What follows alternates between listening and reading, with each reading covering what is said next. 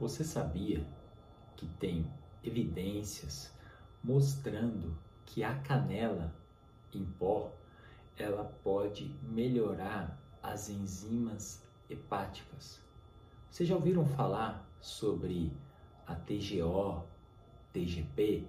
Então tem meta-análise de 2022 mostrando que consumir canela em torno de um grama e meio pode reduzir um pouco essas enzimas hepáticas.